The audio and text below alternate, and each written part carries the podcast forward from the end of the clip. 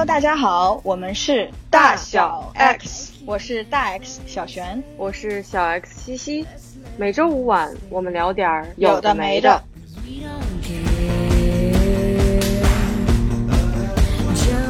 最近其实有一个节目，一档真人秀综艺特别火，叫《再见爱人》。然后呢，今天我们这期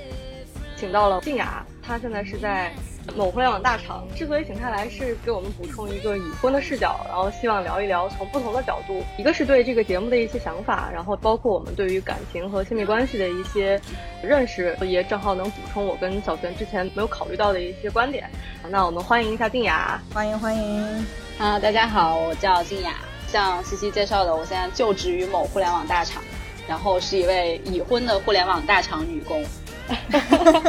这是跟我们很不一样的视角，所以特别期待。请问已婚几年？我要算，等一下，就是要算一下。嗯，应该是一年零四个月。我也很期待今天这个讨论啊！就是首先，《再见爱人》这个节目非常火，火到。我在国外，我没有去 follow 国内的综艺，但是每一期我基本上重要情节从来没有错过，都知道。因为微博上、什么微信里就都会有各种分析、各种讨论，然后也会看到朋友在吐槽啊等等。所以我觉得它确实这个节目呢，一个是给大家分享了一个不一样的视角去看待亲密关系，就不是像以前一样。我们都是去看到那个甜蜜正面的一面。这个节目它至少是抛开了一些在亲密关系当中有痛感的一面，然后可能会给我们带来一些负面影响的一面。所以我觉得这还是蛮有启发性的。然后我特别期待今天这个讨论，就是一直以来我和西西都是我们俩在这儿聊亲密关系，然后聊我们的理解，但是还没有一个说有婚姻经历的人能够参与我们这个讨论。我也很期待今天能有一些不一样的分享。是的，今天这个分享应该会很有意义。对，因为刚才小璇讲了，说就他们非常期待有一个有婚姻经历的视角。我突然觉得，哎，嗯，你知道这是第一次有这种感觉，说哦，原来有婚姻经历还有一点用。那毕竟是比我们多了一个非常不一样的人生体验。就是个人好奇，嗯，结婚之后，你自己觉得是有什么不一样吗？就是和对方的关系上。嗯，我觉得这个事情其实就是讲起来的话很难很简单的去回答这一个问题，说你结婚之后到底有没有什么变化？因为如果要很简单的回答，我就会回答没有变化。因为嗯，可能这个事情跟我本身个人自己对于婚姻的看法和观念有关系，而且包括说我看到这一次在家里人之所以就是非常的上头，然后就跟西西说，我说我们一定要聊一下这一期节目的一个原因，就是他其实。终于把一些婚姻中间非常真实的、非常编剧都不敢这么写的一些细节，然后婚姻中间流动的权利、婚姻中间的控制与被控制这些东西拿到了表面。就我们能看到，作为一个观众，作为一个普通观众，我们能看到，就导演跟制作团队他们很用心的在去呈现说这个中间的冲突点是什么，而且他们很好的是没有站队。我认为他们对于婚姻的这样的一种关系，他的一个看法，就是其实是有点偏现实主义或者实用主义这样一个存在的这样的一个看法，跟我有点像。就是我其实一直都认为说，婚姻跟是否存在爱情，是否有一段高质量的陪伴和高质量的亲密关系是相互独立的，就是他们之间是 independent。对，婚姻只是在我们现在的社会中间，它作为主流被大家认可，然后被大家用来去管理我们所有的人，就是作为每一个小家庭这样的一些分类的一个管理工具。而且说实话，婚姻就是包括我们现在所认同的，就是男女都一夫一妻制，一个性别的人只能找就是异性别的唯一的一个对象作为婚姻的对象。这个制度在中国都没有超过一百年的历史。是的，是的，建国之后才有的。对，建国之后才有的嘛，原先就怎么样都没关系啊，而且是就是有法律效力的，是被承认的。但只有在建国之后，你的法律效力才变成了说，就是我们就是的确是在实行这个一夫一妻制这个事情。所以说，我会觉得在原先可能是我们小的时候，无论是看童话也好，还是看一些爱情小说也好。他们会想象说，王子跟公主历经千辛万苦，终于幸福的结婚了，走向了婚姻的殿堂，所以这个事情就 end 了，有一个 happy ending，然后那个电影院的屏幕就黑了。其实真的不是这样的，黑了可能是第二天早上，然后发现之后，我的天呐，就是原来我的人生 可能是面临到了另外一个开始，而且其实也有可能，我自己的经验是，第二天早上醒来就是另外的一天啊，就很正常，就是你该面对的。所有的困难就还在那里，然后甚至还多了更多的困难。嗯，所以说我会觉得本身婚姻这件事情，就它是不是永远都要在语境中间作为一个 positive 的一个话术的代表呢？是不是说你愿意想象这件事情，说我愿意跟你在一起，我就是要跟你结婚，这件事情是好的呢？它一定是好的吗？也并不一定。或者说，比如说。可能有一些女孩子，就是我，因为我们现在会想说，某一个朋友失恋了，或者分手，或者离婚了，然后我们可能会第一反应先要去安慰他，这个要吗？也不一定吧，就其实并不一定说失恋、分手、离婚就一定是坏事，而且其实说实话，就是我周围的一些同事，女孩子分手了都可高兴了。而且是会在分手前一个星期跟大家预告说，我下个星期要分手了，我们就是该约的约起来，该嗨的嗨起来。哦，对，但相反，有一些男同志，你会觉得他们有一点会因为分手而失落，而不太开心。他们的状况可能会有一点 down 之类的，然后也会变成原先那个男同志，可能就是下了班之后都不会跟大家一起吃饭，要去找女朋友吃饭，然后分手了之后就一个人落单，就看上去也很可怜。所以说，其实，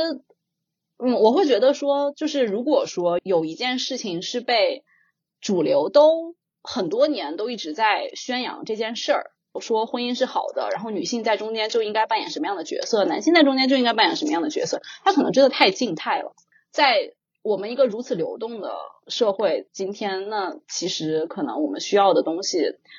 不应该是原先的框架框住了我们的想象。我特别特别认同你刚刚那个说法，就是我和西西之前在节目里也有聊过我们对于婚姻的看法，以及这个制度是如何建立起来的，它是为了达到一个什么样的目的。所以刚刚你的很多分享，我也特别的认同。那从你的这种经验来看，或者是如果我们再呃回到这个节目的话，因为这个节目里，比如说它呈现的一种婚姻的状态，或者是他们之间遇到的一些问题。可能对我来说，还是一个某一些程度上，还是一个比较新鲜的，或者是之前我没有想过、没有经历过的一个状态。那对你来说，你会觉得你并没有被 surprise 到，还是说也是有一些问题是你之前也没有体验过，或者说看这个节目对于你对婚姻的理解有什么样的影响呢？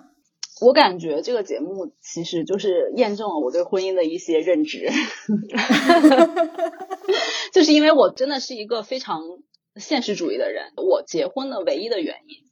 就是它方便。嗯，你说作为社会身份的方便是吗？对对对，作为社会身份的方便。还有一点是，我觉得这可能是大部分人都不会这样。就是我即使已经结婚领证一年半了。但我在提及到我的另一半的时候，我依然会用我男朋友或者是 my partner 这样的一个称呼去称呼对方。我的感受是，其实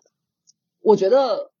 绝对不可能说有一个事情是 OK 好，你现在有一个章打在你这里，你的 tag 就是已婚了，然后你所有的一切都变了。我觉得这个事情是不可能的，以及。不理性的，就是它不应该发生。就它事实上其实就是因为我跟我男朋友，我们两个其实这一点有点像那个老王跟呃朱亚琼，就是我十九岁的时候就跟他在一起了，不过他那个时候就是也只是二十岁，我们是大学同学，然后我们就一直到现在就是已经有差不多十年的时间，所以我会觉得说我习惯的就是我觉得这个人他是我的男朋友。然后我们之间的这一段亲密关系，无论是一个未婚的 tag 还是一个已婚的 tag，我们之间都一直是这样了。对，所以说这是我为什么就是不太会觉得说我要用一些专属于婚姻的一些称呼去称呼的原因。而且我还发现这件事情，当我在做这个事儿的时候，我的一些同事，特别是男同事，他们会纠正我。他们会纠正我说：“哎，那是你老公，你怎么现在还叫男朋友？”我说：“嗯，就这个事情叫什么，关你什么事？” 是真的会有人来纠正，所以我在想的是，婚姻这件事情，他的想象不是我们自己发自内心的想象，他的想象是我们周围人一直告诉我们的想象，包括说我妈也一直讲说，你脾气不要那么的大，就是你要理解他。我心说那谁理解我呢？我就是也挺累的。所以说，在整个这个节目里面，触动我最深的一点就是 K K 童晨杰他们应该是在上一期吧，就是他们双方的母亲到了现场，劝童晨杰生孩子这件事。给二位打个预防针啊，在你没有结婚的那一刻，你父母他会告诉你说结婚了就好了，你只要结婚，我们就没有任何要求了。当你领了证的下一秒，他们就会说你只要生孩子，我们就没有任何要求了。当你生完一个孩子，他们就会说你再生第二个，我们就没有任何要求了。我在你的表述中感受到了你的情绪。对，所以说，在我看到那一个场面的时候，我当时就觉得，妈呀，这简直就是日常。太真实了，我根本不相信弹幕在讲说啊这个剧本怎么怎么样，那真的不是剧本，那个就是事实。而且说实话，就是 K K 他妈妈给童贞杰讲那个话，说我希望有一个孩子来把妈妈的对你们的爱传递下去。我妈跟我说过一模一样的话，然后我当时就在心里说一句，哼，你爱我就爱我好了。嗯，所以说其实我会觉得说这个节目是非常真实的，而且以及他给我们大家呈现出来的这些点也的确都是非常当代的。你刚刚有讲一句话，其实还蛮触动到我的，就是你说婚姻其实从来都不是我们自己的想象，而是别人一直告诉我们婚姻到底是一个什么样子的。我和西西可能就处在这样一种状态当中，我们自己对婚姻可能有某种程度上的想象，但是它更多的是来自于别人告诉我们婚姻到底是什么样的。那在你进入婚姻之后，真正的经历了这一切之后，你会觉得这个想象。变化了吗？或者说，就像你最开始说的，你觉得进入婚姻，你如果用很简单的话来说，你觉得你没有变化，这个更多的是一种心态上没有变化，还是什么？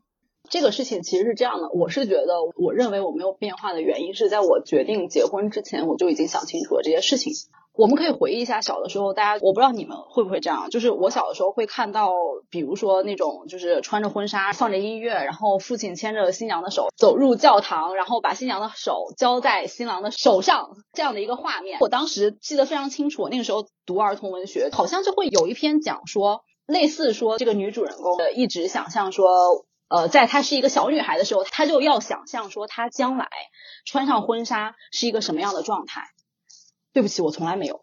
我从来对于这件事情没有过代入感，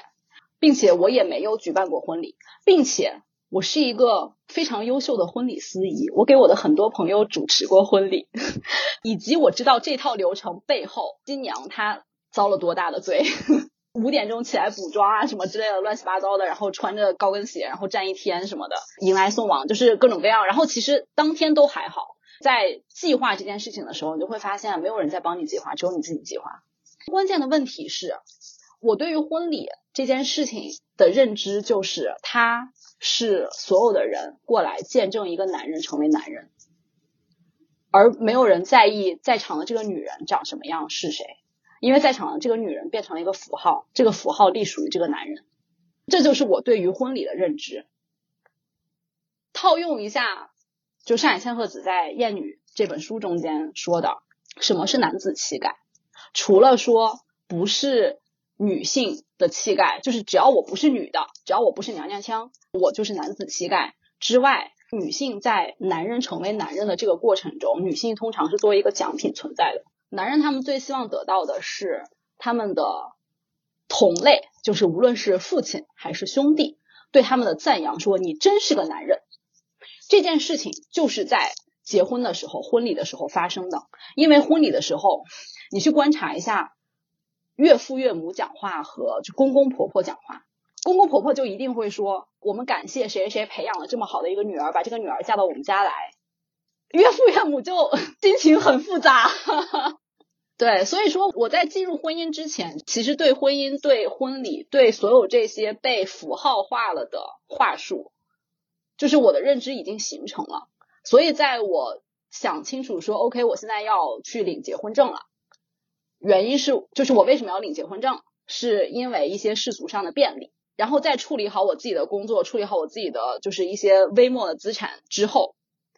去领的这个结婚证。所以这件事情对我来说没有什么影响。包括我们到现在也没有办婚礼，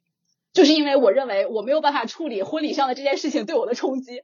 就是有一种把你送出去的感觉，是吗？作为礼品送出去的感觉。对，而且这件事情就在于说。我没有办法跟所有的到场的人去沟通清楚，说我对这件事情的认知是什么。虽然说这是更可笑的一件事，因为那是我的婚礼，哎，即使不是我的婚礼，也是我们的婚礼，我占了百分之五十，但是我没有办法给在场的人。沟通清楚我对于这件事情的认知，以及我对于这件事情的期待是什么，而他们都要按照他们所有的非常巨大的、强大的社会惯性去 behave，去做出他们的反应，然后去好像是在替我高兴或为我祝福，但事实上我并不认为那是为我祝福，那就是抹杀了我作为一个独立的人的存在。我觉得刚刚你说到的一点，我完全可以理解的是，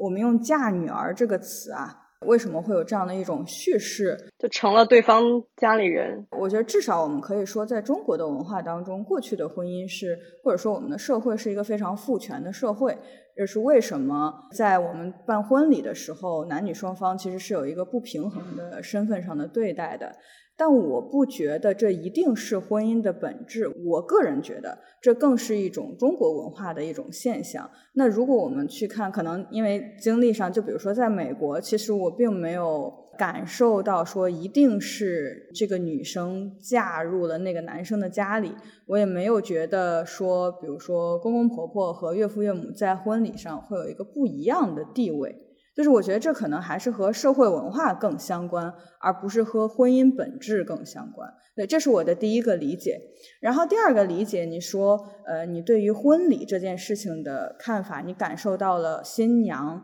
在这个过程当中可能有一些，这不是为新娘而设的婚礼。我可以理解你的 point，是因为在那个文化环境下，很多人是带着以前父权社会的惯性来参加这个婚礼的，所以你是不喜欢这种。凝视在新娘或者新郎身上的这种目光，但是我自己个人的经历啊，就是我去参加婚礼的经历，我可以举个例子，当时西西也在场，就是我们俩的从小的一个很好的朋友，女生，她结婚，我们俩去参加她的婚礼，然后我们俩在现场哭成傻子，她仍旧是一个比较传统的中式的婚礼，就是她仍旧带有你刚刚讲的那种。文化的投射在这场婚礼当中，但它并不影响我们两个作为新娘的最好的朋友，是真心的在祝福她，真心的希望她至少能够获得幸福。就是我觉得这个还是要看具体这个在场下的人是谁，可能他的心里的想法还是会。不一样的，因为我经历了这个，西西肯定有感受。我们俩是非常真诚的，是希望他幸福的。一方面是在场的人都是谁，另一方面是我们在处在哪一个文化语境中在讲婚姻这件事情。嗯，这是我的一个理解啊。对，又是纸上谈兵。我其实非常同意你刚才讲的，就是有关在场的人是谁这件事。我不知道，就是大家是否有关注过原先的一对脱口秀。夫妻，他们俩现在已经离婚了。程璐和思文，对，就是他们俩的婚礼就是一场吐槽大会。吐槽大会刚开始的雏形，因为他们俩之前在节目上讲过这件事情，然后我当时就觉得，哇，这件事情真的非常酷。首先来参加这件事的人，就肯定都是他们，比如说脱口秀圈或者怎么样，就是朋友啊什么。你不可能在。你二舅或者你大爷 前面去讲脱口秀，对吧？然后就骂你老公的脱口秀，这是不可能的吧？就就不可能呈现了这件事情。所以说我同意说，当婚礼这件事情，它其实在我们现在而言是越来越可以被年轻人主导，然后被人去设计。然后你如果说你愿意的话，你愿意花这个时间跟这个精力，也能够得到你希望的、喜欢的体验。就这件事情，我是当然是没有问题的。只不过对于我自己本身个人的 case 而言，就是因为我主持过太多次婚礼，我不想自己再搞一次。我其实能理解静雅说的这个点，就是因为之前我也去帮过朋友当伴娘，其实当伴娘辅助他各个环节每一项都要 check 的非常清楚了。那对于新娘来说呢，基本上她就是心里头一定要把这个流程过了很多遍，她才能保证当天整体流程不会出错。我对刚才静雅说的那个还是挺感同身受的。通常情况，我参加的国内的婚礼比较多嘛，然后还是会觉得大家通常会去庆祝这个女孩成为了男生家的一部分。我可能不会用礼品这个词，但是我的描述是这个女生成为了她老公他们家的人。通常的叙事都是这样。也可能我们参加的很多也都是男方家来主办的，可能会有比如说女方家里面会有一些仪式啊，但我们不得而知。但是就是通常情况下这样的时候，在场百分之七十到八十的人都是男性以及他的所有的关系为主，所以在这个时候大家就得到了祝福，或者是说来的一些人吧，他们可能更多的还是。像刚刚静雅说的，可能对男生来说就实现了人生的一个阶段的飞跃，就是以这样的心态庆祝他们这个婚姻。那对于女孩来讲，可能虽然穿的非常美，虽然是一个非常优雅的存在，但是可能就只是说我只是成为了你的一个部分。是的，我特别同意这一点。对，而且其实就在我们录音之前，我就是才接到了我爸的一个电话，在跟我商量 有关这些事情。嗯，办婚礼的事情吗？对，就是因为父母，其实你知道，就是在中国的这个状况下结婚，其实很多时候婚礼是办给父母的。包括我的非常多的好朋友，也原先说啊，我们就算了，就旅行吧，或者怎么样，就是我们办一个小型的草坪婚礼啊，什么只请朋友什么的。但事实上，他们在办完了那些婚礼之后，都回家做了非常传统的，摆了几十桌 的传统婚宴。因为这些东西你没有办法脱离这件事，所以双方父母就会用他们各自的方法去交集这件事。因为我爸就是他有一个很典型的说法，就他讲说，如果没有这个婚礼，我没有办法跟别人交代我女儿已经结婚了。对，这也是我想说的点。然后因为就他说，因为我只要一旦说我女儿已经结婚了，他能说的对方不是亲戚就是朋友就是同事嘛，对吧？对方就一定会第一个问题啊，结婚了。嫁给谁呀？嫁的是哪里的？做什么工作的？一连三问，下一问就是什么时候结的婚？怎么没叫我？我爸就会觉得天哪，这简直是生命中社交中不可承受之重，所以他们就一定要有一个这样的东西。这是父母他们这一辈在他们的就是无论是工作人际中间，按照他们的需求一定要有的这样的一件事儿。对，这也是我想说的一个点，就是。我父母应该是我们讨论过要不要办婚礼这个话题，婚礼的重要性这个事儿。然后我父母基本也是说的同样的话，跟静雅的爸爸都是一种，如果说没有办这个婚礼的话，他们没有办法跟身边的人交代。然后我当时就很迷茫，为什么是一个要给身边人交代？交代什么呢？我嫁人了，那是我自己的事情，需要父母给他身边的人交代什么呢？那你现在怎么觉得呢？其实我想分几个点讲，我我猜啊，就是父母有时候。我们之前也聊过一个，是可能更早的时候，比如说在谈男女朋友，可能还在上学，也就我还没离开学校的时候，那时候父母就会说，比如说我当时从美国回来嘛，当时那段感情要决定想要往下一步发展了，那父母当时就说的意思大概就是说，你们还是要快点确定一下，然后要把就是能不能进入婚姻关系，就能不能进入婚姻这个事儿，把这个事儿告诉我们。他们会觉得如果没有。你们两个如果还没有谈到能够往继续往下深入的话，不建议你们两个住在一起。他们可能内心自己可以说服自己接受，但是可能在跟别人，就比如说亲戚朋友聊天的时候，羞于启齿。对，会有这样的，也像刚刚静雅说的，社交中不能承受之重。对对，这也是我我想顺着往下问的一个问题啊，就是父母内心如果结婚，那结婚就是他们最后的要求。那可能再往后，比如说领完证以后就是生孩子。其实对我这种现在，比如说对婚姻还是一个想象的状态的话，首先婚姻这个事情在我这儿，因为存在了很多，我觉得就本来找到那个合适的人能进入婚姻，就是一个非常需要运气，或者是说还是要经营的一个事情。就父母这种过高的对于这种，比如说要结婚的这样的期待，或者要生孩子这样的期待。怎么或者身边人啊，不只是父母，怎么去 说服他们？我要顺着上面那一句话，就是接着说一下，我提供一下我自己的经验。我领证到现在，我刚才已经说有一年五个月了嘛，一年一年四五个月。除了我们家的直系亲属，就是可能我奶奶，就是我我很重要的我的奶奶之外，其他的亲戚，包括我妈的兄弟姐妹和我爸的兄弟姐妹，都不知道我结婚了，因为我爸妈开不了口。嗯，就是因为没有办婚礼，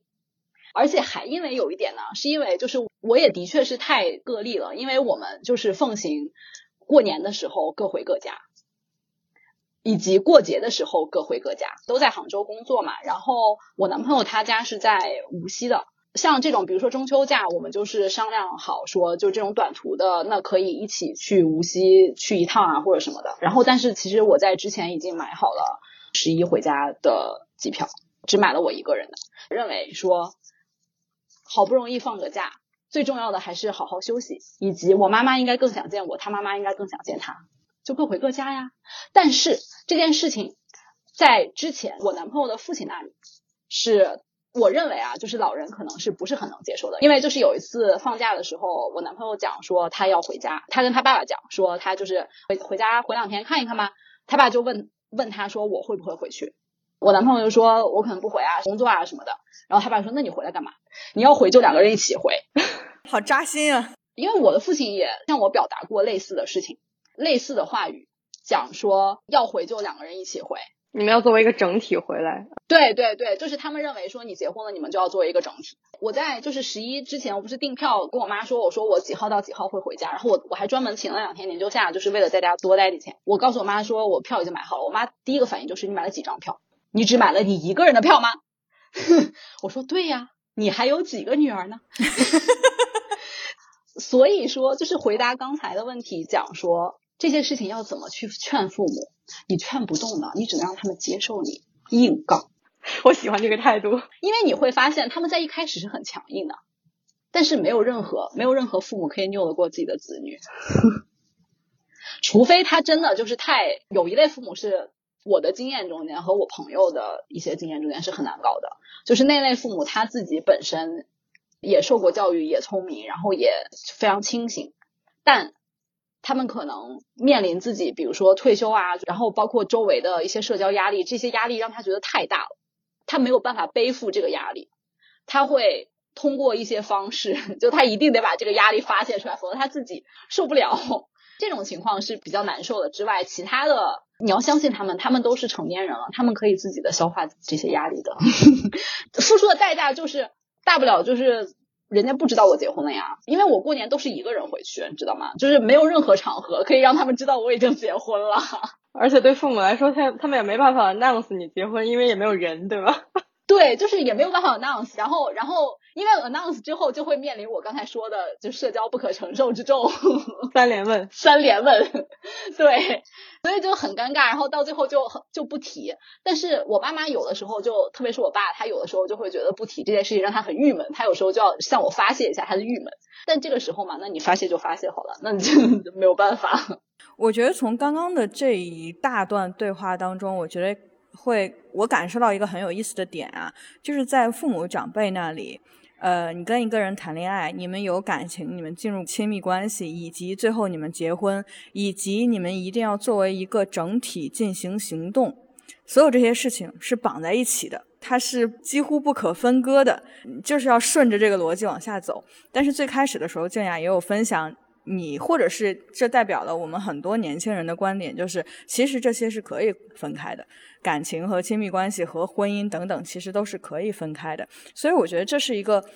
很不一样的态度的呈现吧，我感觉。然后你刚刚也分享了你为什么走入婚姻，是为了这种社会身份的便利啊。我觉得我可以呃先 Q 一下西西这个点，就是我们先还是在聊进入婚姻这一点。你看了这个节目，因为我知道你可能更多的是感受说，也是说亲密关系和婚姻之间的以及感情之间的这样的一个联系，你的理解是什么样的？或者说你受到的启发是什么样的？呃，我其实，在节目里面有一个地方对我感触特别大，是在我忘了第几期了，是当时郭柯和张赫他们两个在这个路上骑摩托那个私奔的那个场景。其实他们两个是算是结婚十年，但是相当于两个人都很自我嘛，都没有进入到对方的世界。但是当下那个就是我们看到的那个画面，也包括后来郭柯。在那个他们几个人一起的时候说，就说当时那一小段的时候，他是有一点点心动的，当时他们在这个私奔的这个片段的时候，节目里面出现了一段话，叫“人之所以为人，就是会有自由而流动的、无法被归类的情感”。这段其实对我来说，其实对我近半年吧，就影响特别大。我也感受到了，有的时候我也会喜欢一个人，我也会对这个人特别有好感。但是我可能是意识到了，如果从长期来看，或者有很多客观条件不能在一起，那我接受了这个不能在一起，不能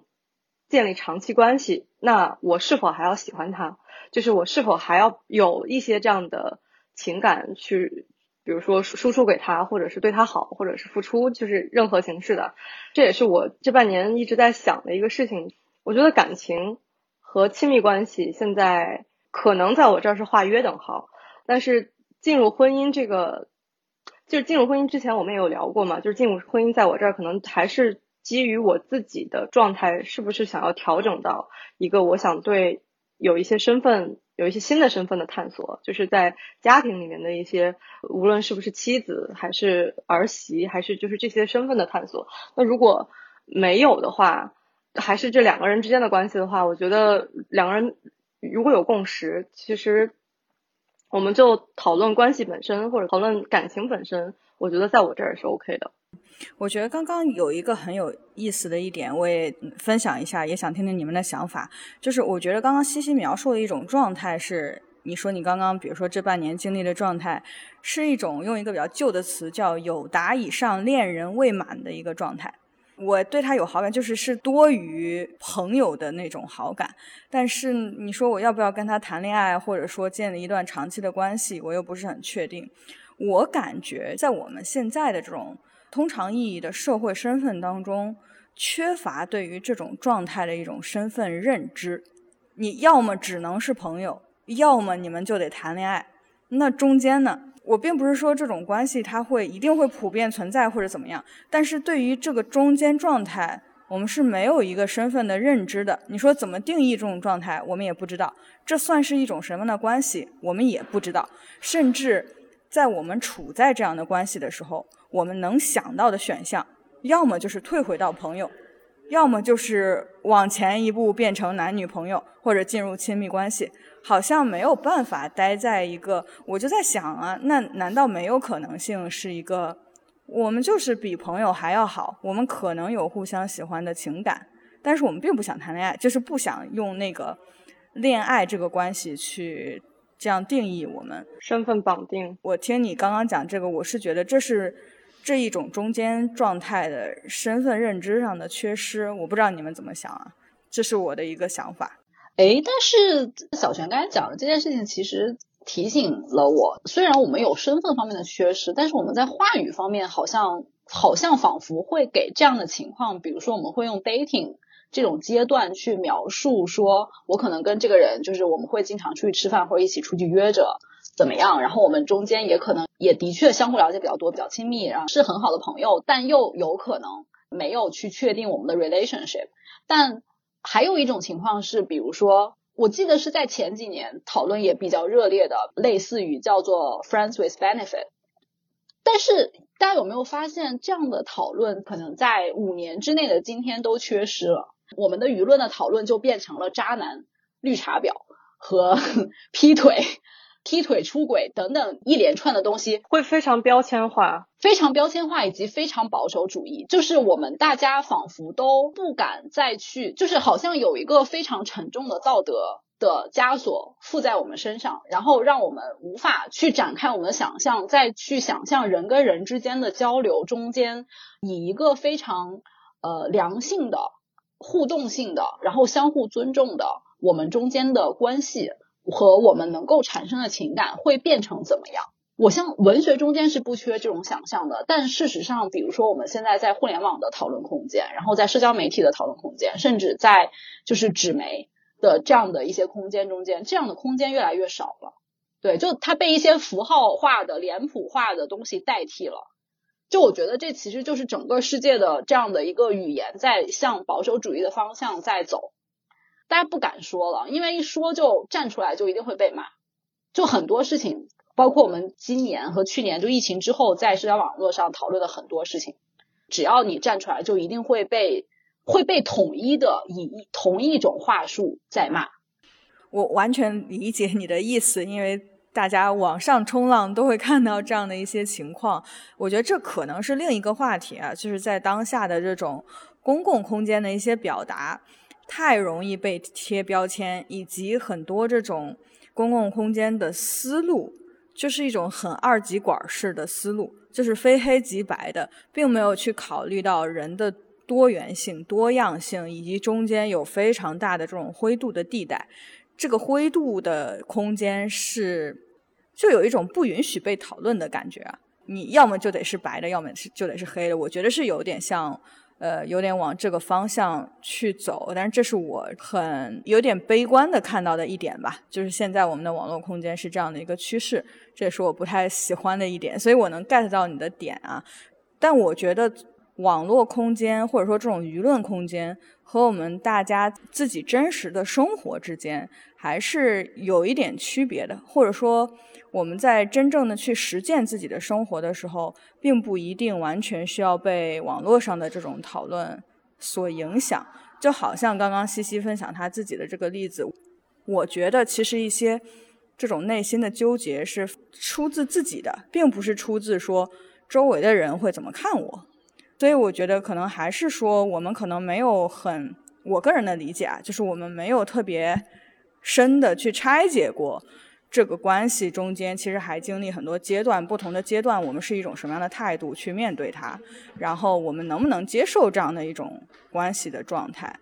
嗯，我补充一点，就是刚刚我在说那个，包括节目里面那段话，然后也是我自己可能也想到，也看到一些关于，可能现在说有一个词可以形容这种就是流动的关系，或者是说没有确定进入。一段长期稳定的、确定的恋爱关系就叫 open relationship 嘛。这个我们其实之前我跟小轩我们两个说过这个关系，但是我觉得可能在国内这个话语体系里面，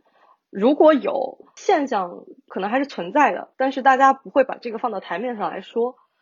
就还是比较隐蔽的一个状态，或者就是你知我知，然后不会再让第三个人知道了。但是你看，我们如果比如说看那个致命女人嘛，然后。那个基本上就是他们其实是一个非常公开的一个状态，就像我们刚刚说的，就是我们定义关系的时候，大家没有对中间这个地带是有认知和认可和认同，可能也需要一段时间，也并不一定仅限于开放关系啊。就是我们在说，就是有一些像刚刚静雅说 dating 的这个感觉。你比如说，如果有朋友问你，你是不是有男朋友？我有 dating 的对象，那为什么不往前一步呢？肯定会有人这么问嘛。那我们为什么要往前一步呢？对吗？或者我们就不适合往前一步啊？对，就我觉得这所有的源头，就是这些问题的源头，都在于说大家把结婚这件事情看作是唯一的正确的事。他会说：“你为什么不往前一步呢？然后往前了一步，你为什么不跟他结婚呢？然后你说我们可能不太适合，那你为什么要跟他在一起浪费时间呢？”对对对，就是是因为大家认为说结婚这件事情是唯一正确的事，唯一的正解。这件事情简直是太像应试教育了，对不起。对，是一定要最后经历那个考试。对，我觉得刚刚讲的这个其实对我还蛮有启发的。再加上西西刚刚说的人的这种自由而流动的情感，那从情感的角度提到这个，其实每个人都可以感同身受。就是所谓这种自由而流动的情感是什么？我相信可能很多人也都经历过这种情感，但是从社会身份或者是感情关系当中。我们并没有给这种自由而流动的情感一个归宿或者是一个答案，就是它只能飘在空中。因为如果你想落在地上，就像刚刚静雅说的，那就是结婚，没有别的选项给你。所以可能我也有一点点想要讨论一下。我们在讲到婚姻关系的时候，另一端的事情，刚刚像静雅说的，就是我们几乎被定在一条线上。你认识一个人，然后你们产生感情，走入了亲密关系，你们要结婚、要生小孩、生老病死、白头到老，这是一个非常单线的一个路线。你甚至都不太能在这个。不同的这个阶段上面迂回，我想要退回去，然后再往前进，再退回去，可能都不是一个通常世俗意义上的正解。我会觉得啊，这些阶段其实可以拆分来看的，以及在不同的人生，每一个人不同的人生阶段，可能你需要的东西也不一样。我对于婚姻的理解就是，当你需要婚姻的时候，就像静雅说，我为了身份的便利，我现在需要婚姻，那我就进入婚姻，我觉得完全没问题。但是我会希望有一个选项是，当我不再需要这个婚姻的时候，我想要从这个婚姻中离开，也是一个自由的选项，而不用被绑上一个说。我想离婚，这就是一个你怎么能这么想呢？好像是一个完全消极负面的这样的一个枷锁套在上面。我之前听一期就是另外一期那个播客节目的时候，不合时宜的那个是吗？对对，我听到一个说法，我非常的认同。他说，在我们的文化当中是很难庆祝一场分手的。那同样也可以套在离婚身上，那更难庆祝一场离婚。这个庆祝不是说我自己开不开心啊。是说，这个文化是不是能够给这样的一个分手或者离婚，或者我们简单来讲是亲密关系当中的分离，给他一个积极的意义？因为我其实是可以看到积极的意义在里面的，就是在人的自我成长的过程当中，你对于亲密关系的需要其实也是不一样的。你自己发生变化，你自己在成长，那你的亲密关系同时也会发生变化。分手或者离婚，其实也是一种阶段嘛。我觉得在一定程度上，也能够代表说，之前我需要一个东西，现在我不需要了，我是有这个选择可以放弃它的。所以我是能够看到这个积极的意义在里面，并且同时它意味着我也可以继续往前走了。所以我会觉得，这也是我从《再见爱人》这个节目里面感受到的。虽然现在我们还不知道他们的结局会是什么样子吧，但至少。这个节目的主题就是离婚，我们也在正视，就像静雅说的，这个节目也在努力的展示一个真实的婚姻状态，尤其是真实的想要离婚的婚姻状态是一个什么样子的。我觉得能让我们看到一个这样的状况，已经是一个很大的突破了。我其实特别同意，就说这展现了一个我们真的真实的状态，是一个很大的突破，因为它的展现是在大众传媒上展现的。就我自己的记忆而言。从小到大，其实家里也有亲戚朋友有不幸的婚姻，但事实上，你能够从其他人对于他们不幸的婚姻中间的描述，然后讲述的过程中，你能感觉到其他人要么就是一定要去责备一个什么人。因为他们认为这是不幸嘛，他们认定这是不幸，或者认定这是一种失败。对他认定这是一种失败，所以他一定要为这个失败找一个原因，然后要不然就是要去责备一个什么人，要不然就是要去同情一个什么样的人，然后要不然就是要来为自己做庆幸，就是幸好我们没有，呃，我们没有失败。但事实是，既然我们其实从小都知道这件事情。分开了的婚姻和中断了的亲密关系是一件再正常不过的事。作为独立的、能为自己负责的成年的个体，我认为就是大家是有责任去妥善的、好好的解决这个问题，包括说各种世俗意义上的，包括因为他们之前有有过一次讨论，叫做你是不是要因为孩子而勉强在一起。说实话，我看到这件事情非常的欣慰。因为我见过很多因为孩子而勉强在一起，而且包括就是有数据也表明说，在中国离婚申请最多的时间是在高考后嘛，就大家其实非常非常常见的情况，就是要等到孩子十八岁，然后不需要有抚养权的问题，这么有仪式感吗？对，这么有仪式感，然后就觉得说啊，我们终于可以从这种相互之间恨的也好，羁绊的也好，这种折磨、相互折磨的关系中摆脱出来。真的去结束这段关系，结束一段关系其实是一件太正常的事情。就无论是作为普通的人，还是作为类似于像比尔盖茨和 Miranda 这种就是成功人士，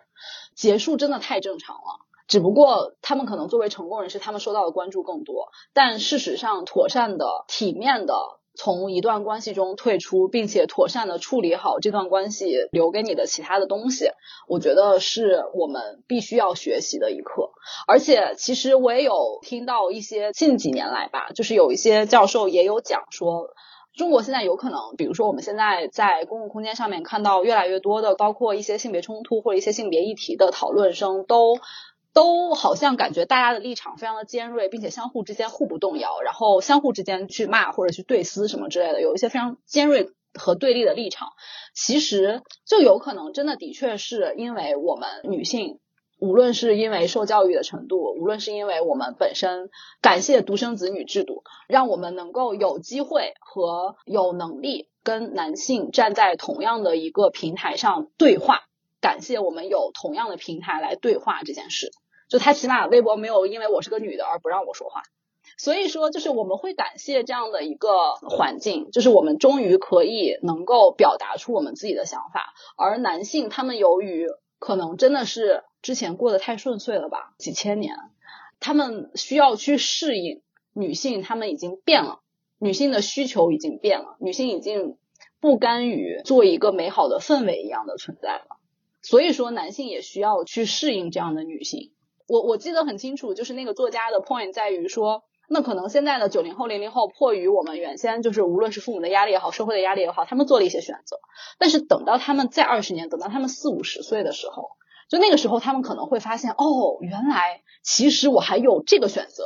就到那个时候，可能真正的你的那些压力不存在了的时候，你可能就的确会有一个真正的自由吧。我其实还是对于年老之后，还是有一些比较美好的想象的。就是觉得自己到时候就是又有房又有钱还有工作，太自由了，太快乐了。嗯，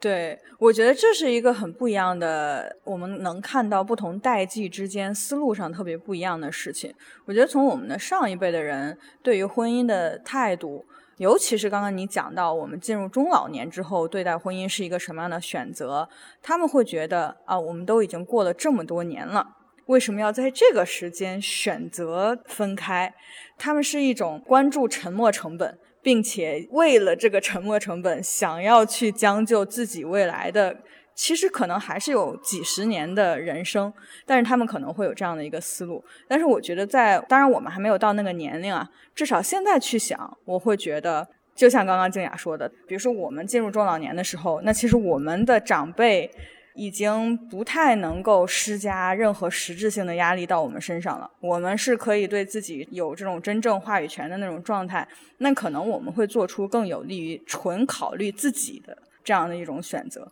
就看我现在想不想跟这个人在一起。我不想在一起了，我才不管我们结婚了多少年，或者是我们现在有什么样的牵扯，我仍旧希望能做出一个有利于自己的决定。我觉得这是我看到。一个蛮不一样的思路吧，以及还有关于这个，我有一点想要分享的是，我觉得这可能其中有一个很重要的因素，就是每一个人从婚姻当中想要得到的东西也不一样，甚至从亲密关系当中想要得到的东西也不一样。那在去选择分开的时候，可能考虑的因素也是很不一样的。我知道有很多人可能，尤其是我们的长一辈，可能有的时候是会因为，比如说。社会舆论的压力，比如说他们周围的人可能都是这样的想法，觉得离婚是一件很糟糕的事情，或者是很失败的事情，所以他们迫于这种舆论压力，可能都不想去做这件事情。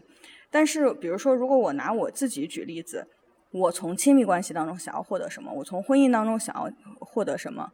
我特别认同比尔盖茨和梅琳达他们离婚的时候发的那个声明。他们说，他们离婚是因为没有办法再 grow together，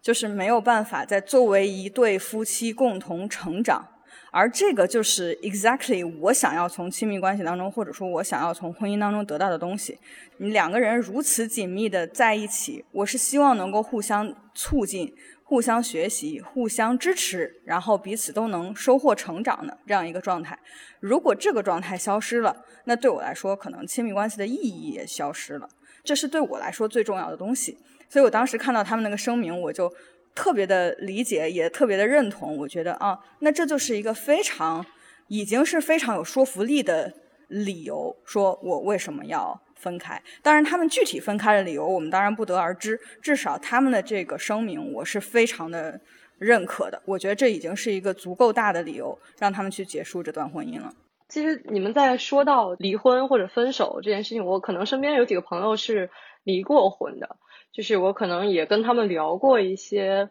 我听到他们的观点啊。不是说跟家里面那些亲戚，或者是我们在老家的时候那些人离婚的一个状态，可能更多是在北京的这个情况我了解到的他们离婚，然后以及他们离婚以后家人对他的一些看法。然后我发现跟我们差不多岁数的人离婚，他们的父母啊，就是很难以启齿，给甚至是比如说他们非常 close 的亲戚，也没有说他孩子离婚这件事情，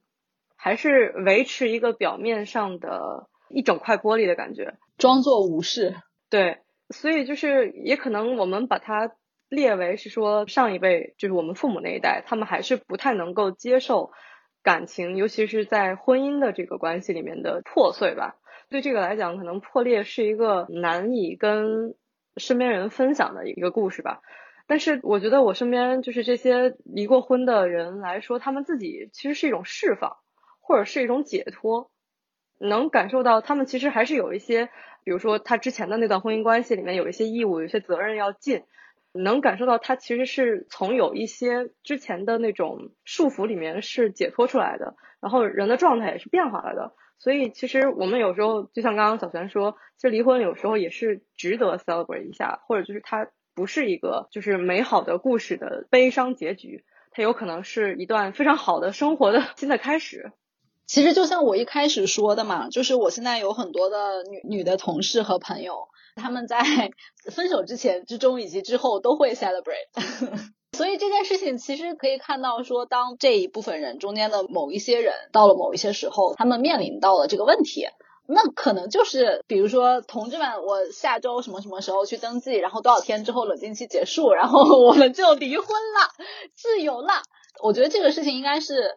很快就会发生了。其实我是对于就是我们九零后、九五后还有零零后的女孩子们。我其实是真的非常有信心的，我相信大家不断的再去成长，再去追求自我的过程中，大家一定会能够打破一些固有的东西，就即使可能是因为某一些现实的原因，然后做了一些选择，或者是说了一些话，但是我相信大家就是在现在的这样情况下，然后在没有被捂嘴和捂眼睛的情况下，就大家都能看得到说真正的成长和。真正平等的好的生活，相互尊重的生活是一个什么样子的，并且为之而努力奋斗。我很认同这一点，就是我也是，我觉得我是很开心能够看到。比如说离婚这件事情，能够越来越多的被公开的讨论，越来越多的当做一个正常的事情在我们的生活当中发生，并且被分享，甚至被庆祝。我一直觉得离婚这件事情，我们考虑到啊，我们的文化背景当中对于离婚有很多这种负面的理解，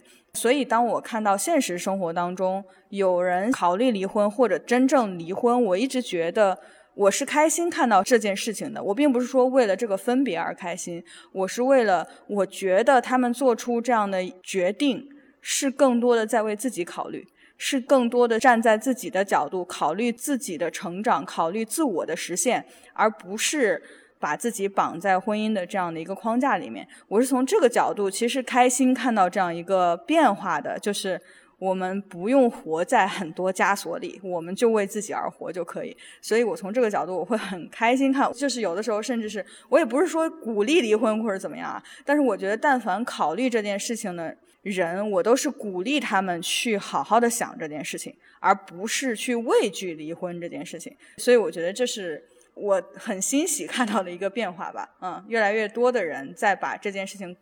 纳入考虑范围之内。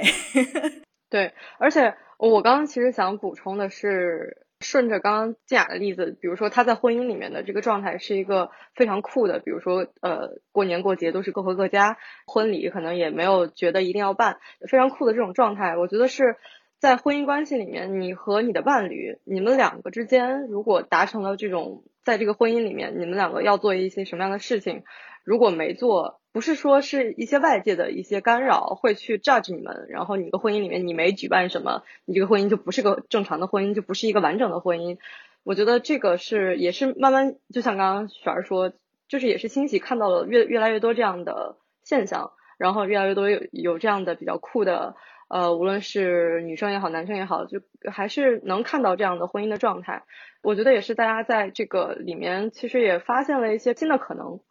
我觉得这确实也是需要时间的。你去想，就像我们最开始说的，中国的这种自由意识或者说自我实现的这种意识出现，就那么短短几十年的时间。我们往前算，我爷爷奶奶都出生在封建社会呢，对